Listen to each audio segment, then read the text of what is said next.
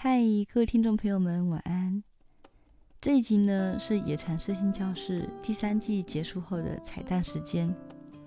野禅里的彩蛋指的是各种天马行空的事物，可能是一如往常的分享音乐，也可能是和大家分享我看过的电影、影集或是读过的书。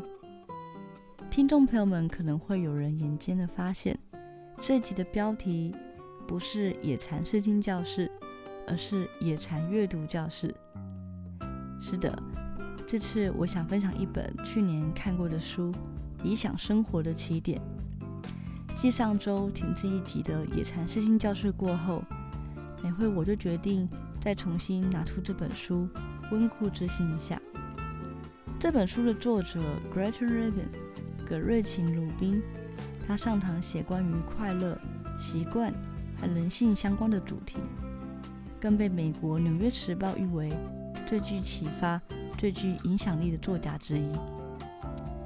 曾经担任美国最高法院大法官的助理，也身为提案高手的 Gretchen，虽然能够写出一份又一份精彩漂亮的提案，但经过多年忙碌的他，却发现自己常常深陷一团混乱、不开心的生活中。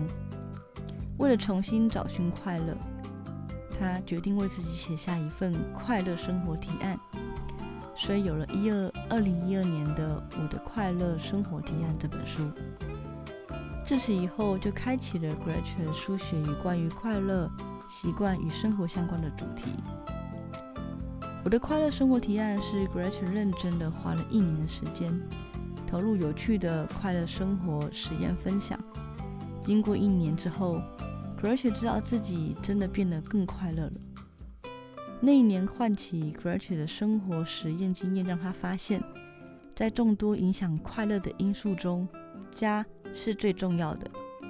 于是他开始花时间专注在家庭生活，从早晚亲亲抱一抱，给家人温暖迎接与道别，和家人谈重要但却很难启齿的话题。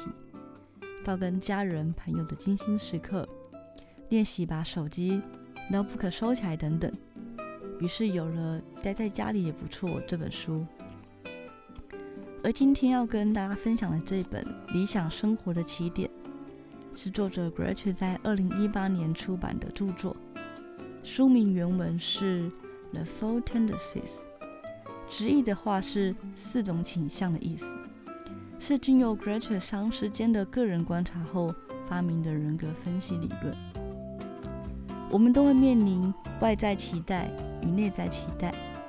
外在期待就好比工作期限，或者是来自于家人朋友的请求；内在期待就好比制定新年新计划，或者是希望再次拿起吉他练习。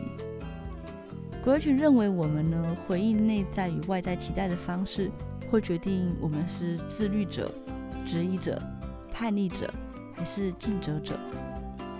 对自律者来说，纪律就是他的自由。自律者同时能够完成外在期望与内在期望。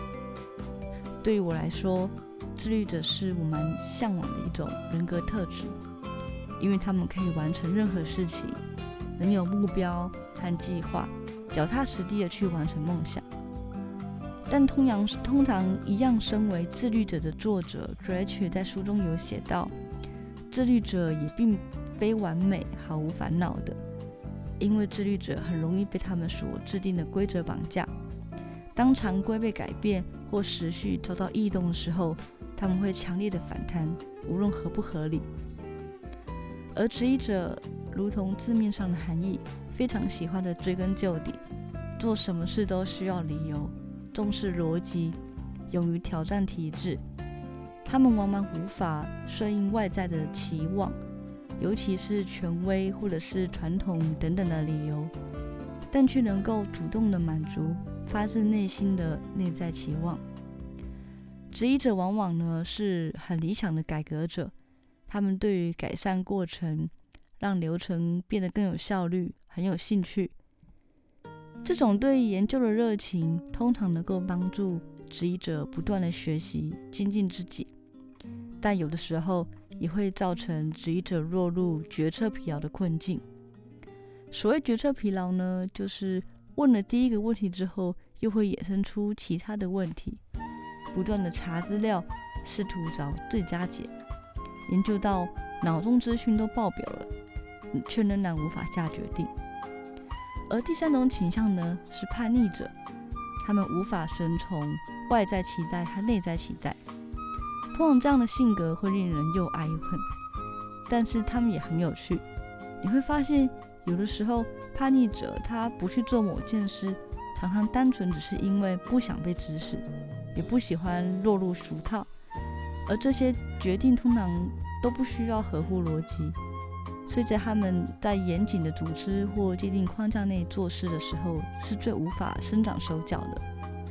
但当自己能够任性而为的时候，反而是最有创作力跟更有作为的。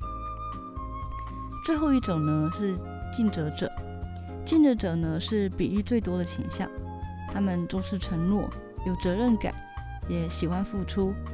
他们的动力都来自于外在的期许，也就是说，当某个人对他们有所期待的时候，尽责者就会卯足全力的将事情完成。